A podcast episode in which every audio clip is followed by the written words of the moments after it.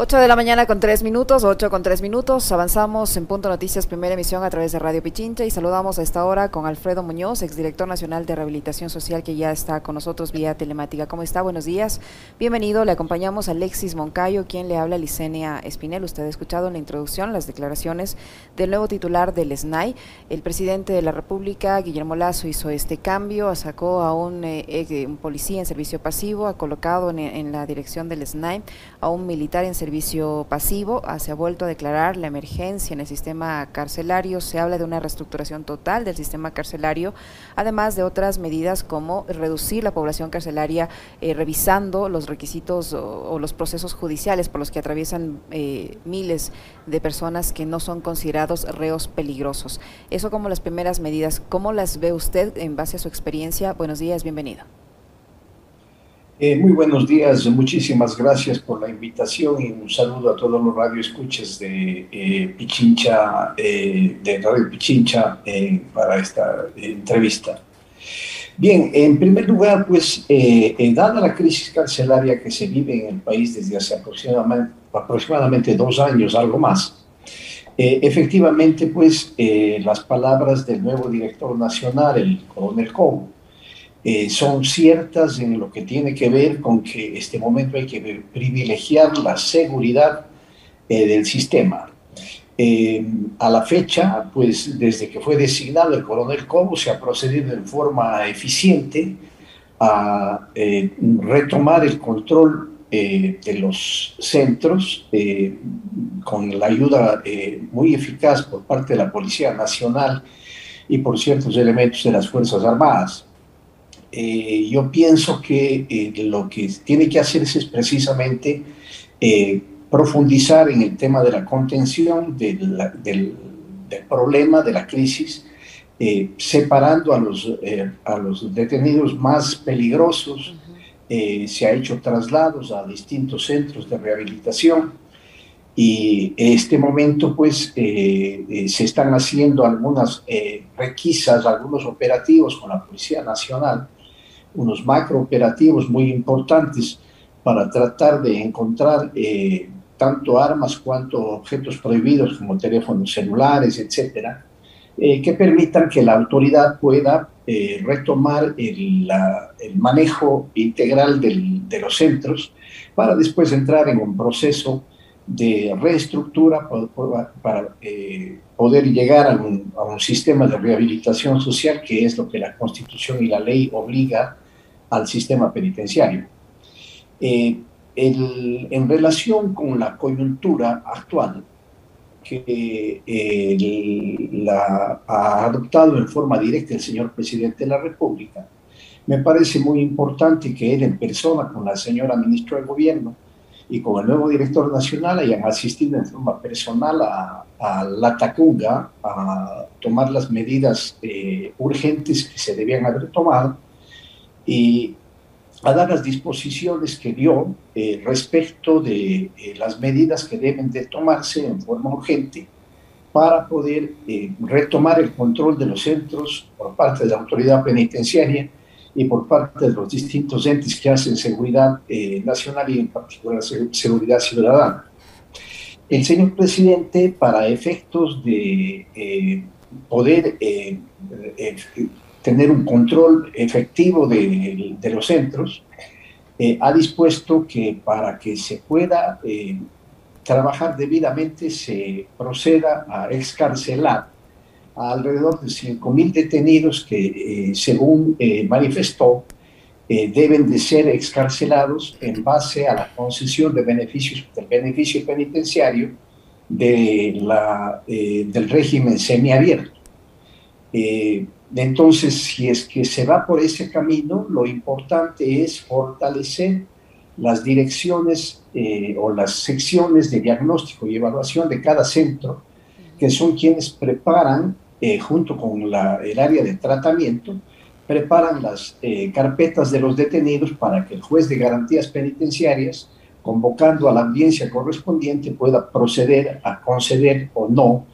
eh, la prelibertad si es que se cumple o no se cumple con todos los requisitos que la ley y el reglamento existe, exige para que sea eh, beneficien de ese, ese derecho.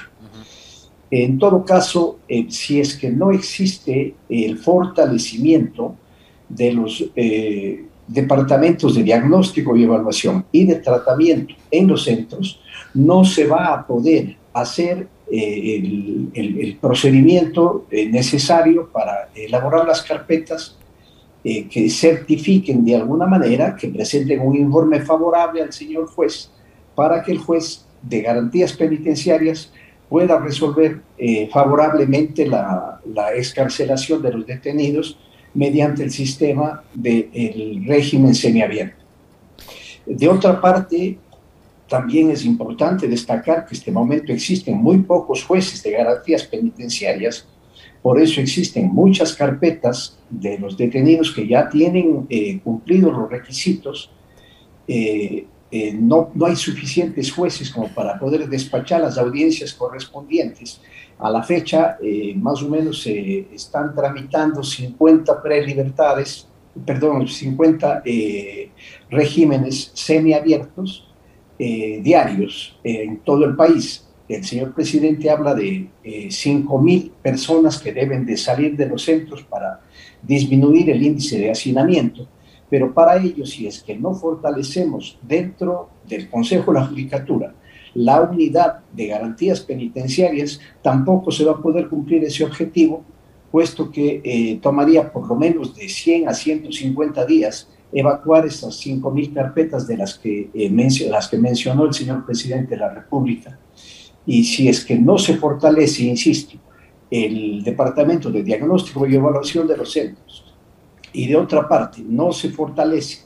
en la unidad de garantías penitenciarias en el Consejo de la Judicatura, este procedimiento de beneficio penitenciario eh, no se lo va a poder cumplir en forma oportuna y en forma eficaz. ¿Cómo está? Buenos días. Em, no, es, no es tan alejado lo que ha hecho lo que ha hecho ahora eh, el eh, presidente Lazo de lo que en su momento hizo Moreno, ¿no? La declaratoria de la emergencia,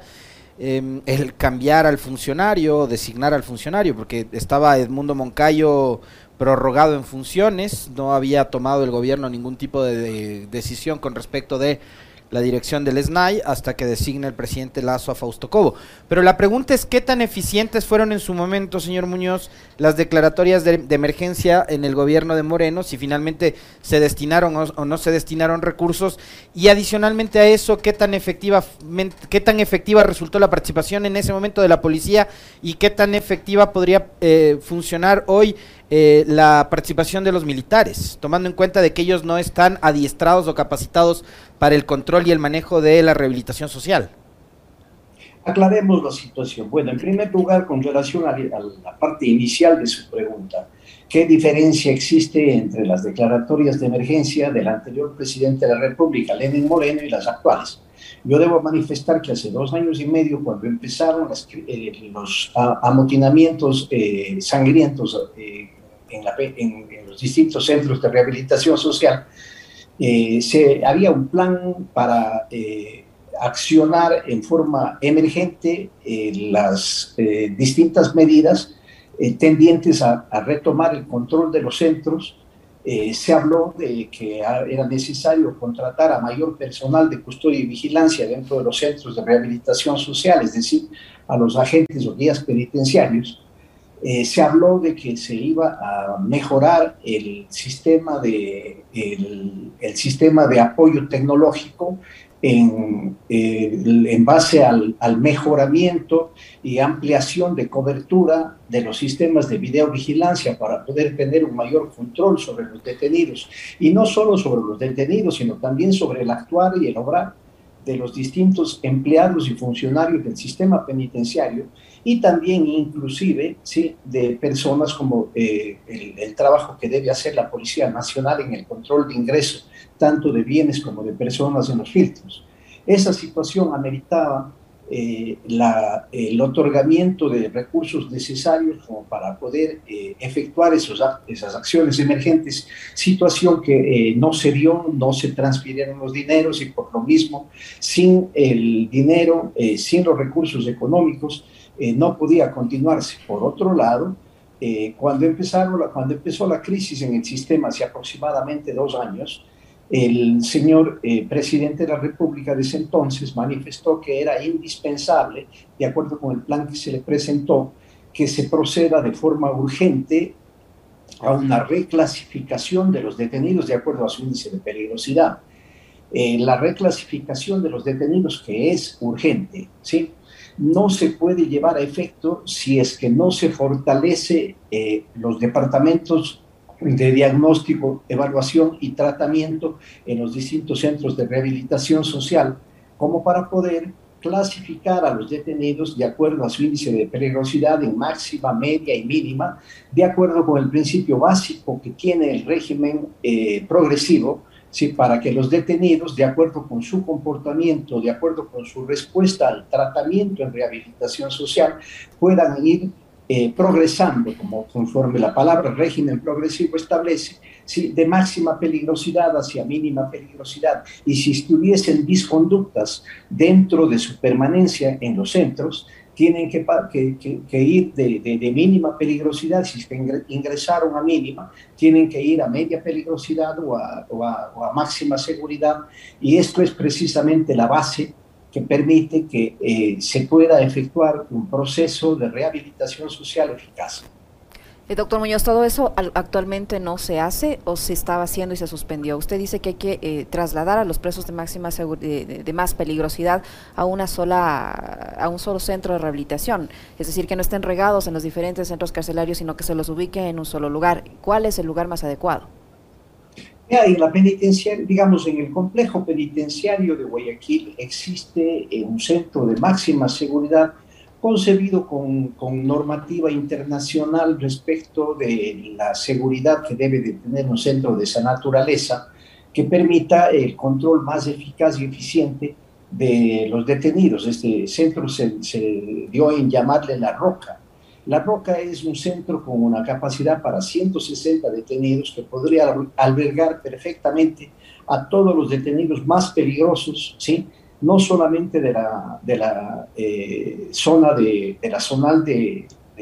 Guayas, sino además pues a detenidos que son de máxima peligrosidad de otros centros. Si es que se, se pone a los cabecillas, a todos los cabecillas y a todos los internos más peligrosos en ese centro, si es que a ese centro se le da todas las medidas necesarias eh, de seguridad, eh, con, digamos, con, eh, construyendo eh, un, sistema de muro perimetral un poco más, eh, más eficiente, si es que se cambia el sistema de control de ingresos e ingresos a las puertas de las celdas del el sistema que existe ahora, que es electromagnético a electromecánico, puede haber un control eficiente y puede, digamos, estar todos los detenidos en ese centro y eh, grupos más eh, especializados, tanto de la Policía Nacional cuanto de, eh, del personal con mayor experiencia de, seguridad y vigilancia del sistema penitenciario, podrían perfectamente controlar a esos detenidos y con ello pues evitaríamos que estos detenidos victimicen a, las, a los, al, al 80% o tal vez un poco más de los detenidos que no son, de, no son peligrosos y más bien son víctimas de las bandas.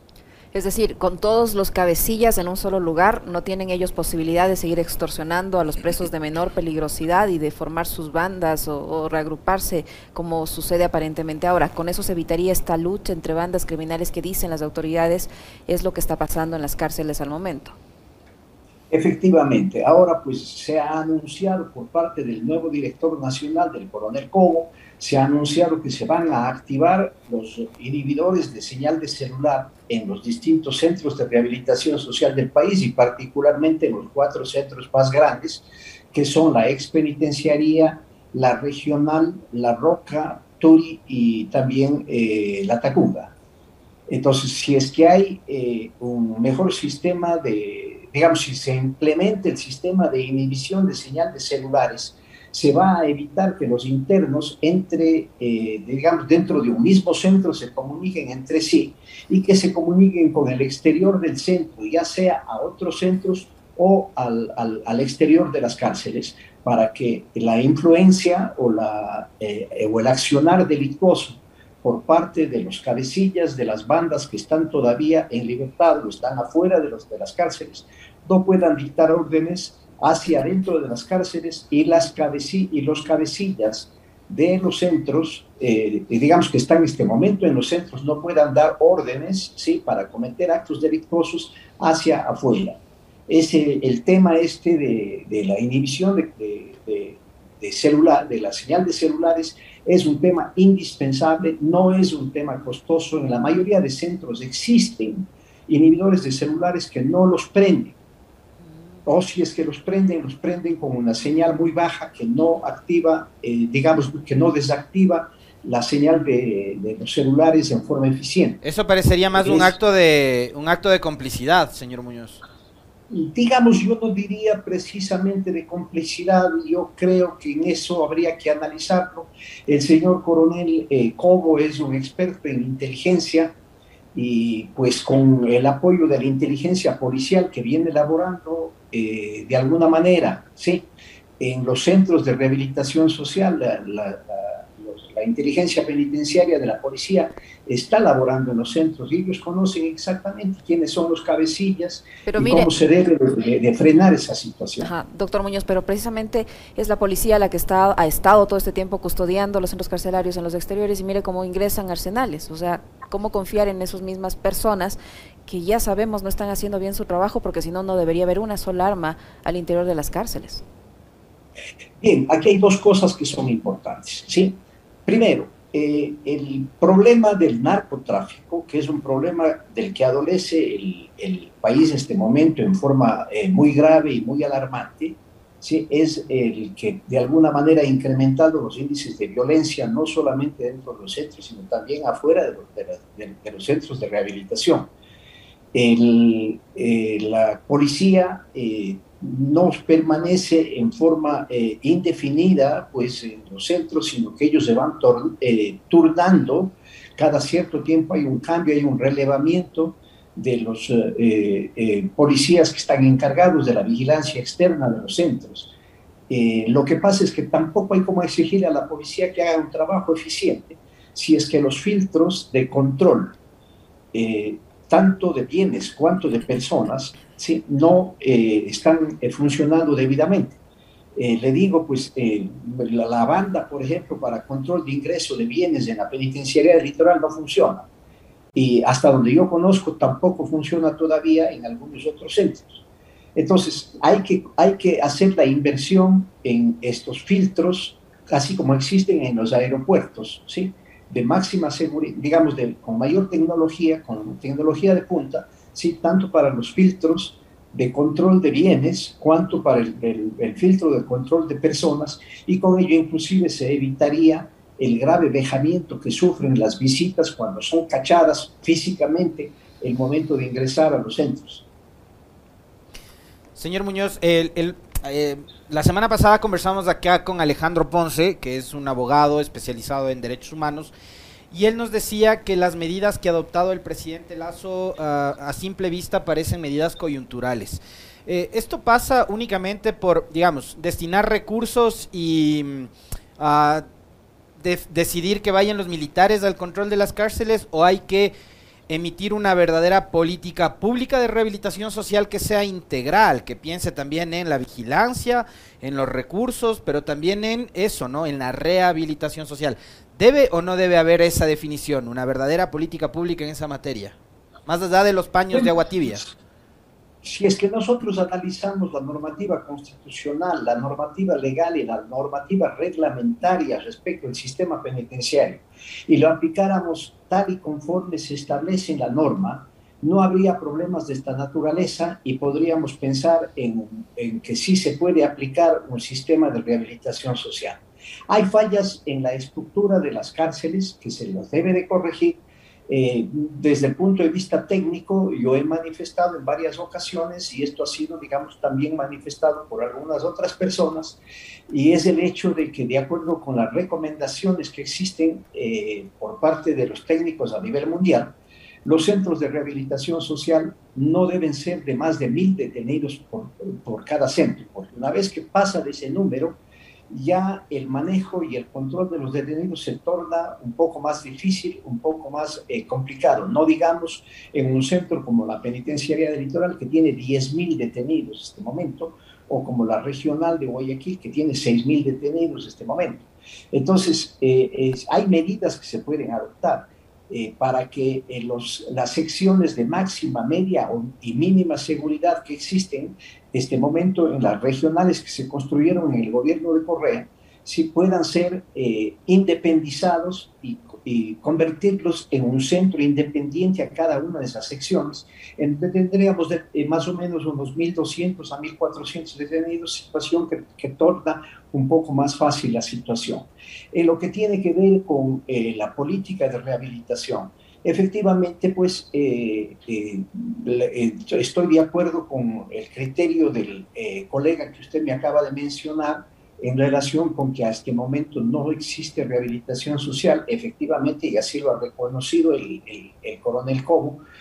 pero se lo puede hacer, se lo puede hacer con lo que existe este rato, adoptando medidas eh, de, con, con, un costo no, no, muy, no, no, muy grande. O sea, no es cuestión de construir nuevos centros, sino es cuestión de entrar en, en una política de desprisionalización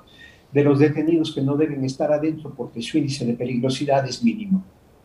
Doctor Muñoz, ¿qué decir de los trabajos de inteligencia antidelincuencial que se deberían hacer en todos los centros penitenciarios del país para que las, los quienes custodian o las autoridades y todo el país no nos veamos sorprendidos con las matanzas que hemos visto en los últimos meses. ¿Existe o, no existe o cómo se debe realizar ese trabajo de inteligencia al interior de los centros de, rehabilitación llamados así? Bien, yo no soy un experto en inteligencia, el coronel Cobo es un experto en inteligencia, eh, la inteligencia eh, penitenciaria dentro de la Policía Nacional viene eh, laborando desde hace muchos años. Yo pienso que es cuestión de sistematizar la información para que la inteligencia que se obtenga por parte de, las distintas áreas o los distintos estamentos de, la, inteligencia a nivel nacional puedan llevarnos a un, a un eficaz, a un eficiente control de las bandas eh, particularmente de los cabecillas de las bandas que están dentro de los centros, así como de los eh, líderes de las bandas que están fuera de los centros. Eh, yo insisto, no soy un especialista en, en, inteligencia, yo conozco de seguridad penitenciaria, yo conozco de, penitenciarismo, pero eh, en esta coyuntura actual es importantísimo que la labor de inteligencia sea el apoyo básico, el apoyo fundamental para adoptar las medidas de contención que está implementando este rato el gobierno. Em, ¿Fue acertada la decisión de haber eliminado el Ministerio de Justicia y con eso el ente rector del sistema penitenciario y de rehabilitación social? Y yo no creo, yo no creo que esa sea la, la, razón fundamental. Si es que se le da la fortaleza necesaria al servicio de rehabilitación social, eh, no se necesita de que haya un Ministerio de Justicia, sino que el, área específica, que es rehabilitación social, sea eh, tomada en consideración en, en forma más importante de lo que se ha venido haciendo en los últimos años el sistema de rehabilitación social eh, de alguna manera eh, influye en lo que es la, seguridad ciudadana en términos generales y es por ello que tiene que tomarse medidas para que el, control de los centros sea retomado por la autoridad penitenciaria. Doctor Muñoz, eh, ¿qué, ¿qué, decir respecto a la selección de los guías penitenciarios y a la situación de ellos? Eh, hace unos días entrevistamos a un guía penitenciario y él decía eh, que no tienen los elementos mínimos para poder trabajar, que sus sueldos son mínimos, que el personal es insuficiente y que hay una cierta complicidad entre los reos y las autoridades administrativas de los centros penitenciarios que permiten que la corrupción reine al interior de los centros de rehabilitación y se produzcan pues todas las cosas que hemos visto en los últimos meses. Bueno, respecto a esto, permítame decirle que el problema de la corrupción es un problema generalizado en el país que desafortunadamente estamos enfrentando en este momento y es eh, eh, toda institución tiene que ser analizada como, un eje transversal que es la lucha anticorrupción. Para ello eh, es importante que el apoyo tecnológico sea lo suficientemente bueno como para no depender del factor humano, eh, sino depender un poco más del apoyo tecnológico. Si es que hubiese un sistema de videovigilancia eficiente que no sea manejado por los guías penitenciarios, que no sea manejado por los funcionarios del sistema dentro de las cárceles nada más, sino que haya inclusive servidores seguros que se llama fuera de las cárceles para que no se pueda borrar los videos que sirven de, para poder eh, hacer correcciones en el control y vigilancia, sino que eh, los sistemas de videovigilancia sí sean un, instrumento eficiente, no solamente, como dije hace un momento, no solamente para controlar a los, a los internos, sino también para controlar al personal de custodia y vigilancia, para, para controlar inclusive a los funcionarios y empleados del sistema, ¿sí? Eh, para eh, que con, con, un registro audiovisual ¿sí? se pueda implementar las sanciones y correctivos necesarios para que el, la, el factor humano, ¿sí? que depende mucho este momento, de, digamos, de la, que son de alguna manera responsables de la crisis actual, ¿sí? se pueda ir subsanando con el apoyo tecnológico al que estoy haciendo referencia. Muchísimas gracias, doctor. Muy amable por su tiempo y por la información que nos ha proporcionado hablando de la crisis que vive el sistema carcelario en el país. El doctor Alfredo Muñoz, exdirector nacional de Rehabilitación Social, que ha estado con nosotros. Muchísimas gracias. Muy amable. Gracias a ustedes, muy amable.